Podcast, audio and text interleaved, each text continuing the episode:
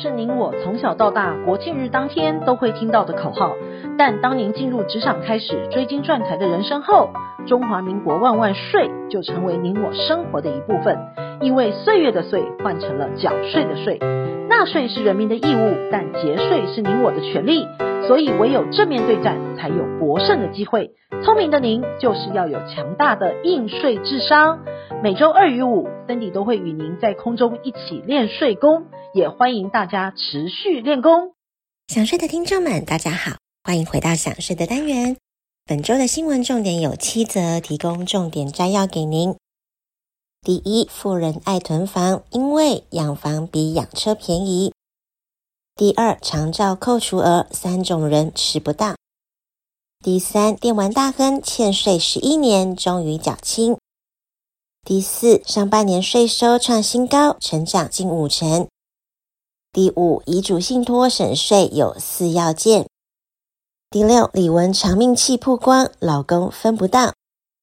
第七，二零二五年开征数位税。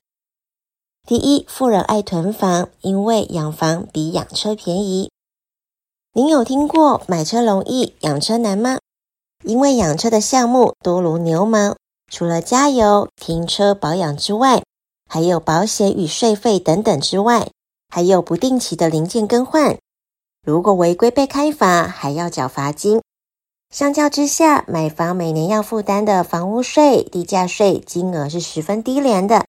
若以市价一千八百三十万的台北市公寓来说，一年的房屋税及地价税仅有六千多元，甚至比一台两千 CC、售价未满百万元的自小客车每年总税额一千七百四十一元还低呢。那为什么会发生这种事呢？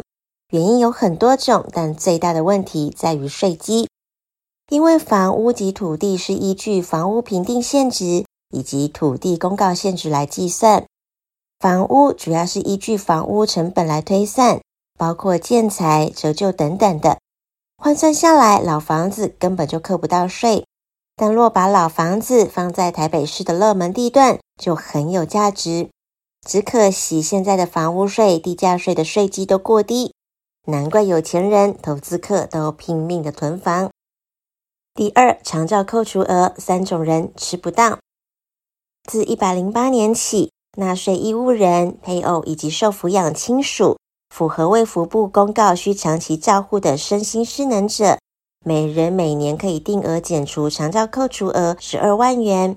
但是有三种人是不适用的：第一种是所得税率在二十趴以上的家庭；第二种是股利所得才分开计税；第三种是基本所得额合计超过六百七十万。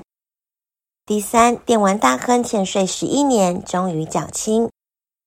每年七月，各税务局都会公布欠税大户的名单，其中新北列榜十一年之久的林姓电玩大亨，终于在今年除名完成。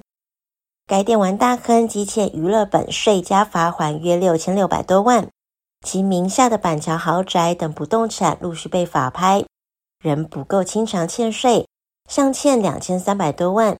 没想到，经过追查，该名大亨有近亿元的人寿保单。新北执行分署在一百零六年以及一百零八年申请扣押及收取命令，电玩大亨不服，提出了异议。税务局为了维护租税公平正义，决定在一百零九年提起民事诉讼，主张保单解约偿付欠税及利息。法院审理之后仍败诉，林姓大亨眼见胜诉机会渺茫。今年二月，一口气缴清全部的欠税，欠税大户因此少了一名常客。第四，上半年税收创新高，成长近五成。上半年的税收再度创新高，达到两兆九百三十六亿元，创下历年同期的新高，成长近五成。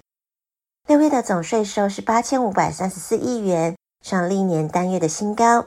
累计上半年总税收则首度突破两兆元，创历年同期的新高，成长幅度达到四十九点二趴，包括综所税、营所税、营业税、关税、房屋税、牌照税等六种税收都刷新同期的纪录。上半年税收亮眼，主要是受惠于综所税、营所税的大幅成长，去年报税季为期两个月，部分税款递延到七月才反映，今年申报仅只有一个月，多数所得税已在六月前入账，因此所得税实际成长情况等七月份的整体会比较准确。第五，遗嘱信托省税有四要件。资产规划的工具有很多，近年来不少民众会选择遗嘱加信托的方式来规划，主要是希望自己往身后遗产可以用信托的方式来规划，以确保遗产可以依照自己生前的规划来运用，使受益人能够享有信托的财产。若在信托期间将该受托之房屋及土地，若符合四大要件，可适用自用住宅税率课征地价税。与一般税率相比，至少省下四倍的税率。要件一，信托受益人必须要是继承人，且是委托人的配偶或是子女。要件二，该房屋供受益人本人、配偶或者是直系亲属居住使用，且不违背信托的目的。要件三，信托关系消灭之后，信托财产的归属权利为受益人者，该受益人视同为房地所有权人。要件四，该土地及地上房屋其他要件符合自住的规定。第六，李玟长命气曝光，老公分不到。华语歌坛天后李玟不敌忧郁症常年的折磨，在家中轻生，享年四十八岁。近日，她的加拿大籍老公被爆出打算找律师来推翻李玟的遗嘱争产，但有港媒爆料指出，李玟的房产其实都与母亲以长命气持有。因此，李玟的老公一分房产都分不到。而所谓的长命气是连权共有，意思就是所有共有人都有优先继承权的权利，不得擅自转让。若其中一位共有人去世，房产就会自动转移给在世的共有人，且共有人也不能以遗嘱的方式来处置这套房产的权益，除非共有人解除了长命期的关系。代表房子是以李文母亲及姐姐所持有的，就算李文老公想以夫妻共有财产为由推翻遗嘱，也无法获得半毛钱。第七，二零二五年开征数位税，数位服务税将延至二零二五年起征，以便通过指标性的法案，让国际税收能跟上数位的时代。所谓的数位税，是欧洲委员会在二零零八年期间。为了因应电子商务造成的财务漏洞，所提出的暂时性税捐措施，针对大型跨国企业在欧盟境内提出数位服务所获取的所得，课征三趴的税负制度。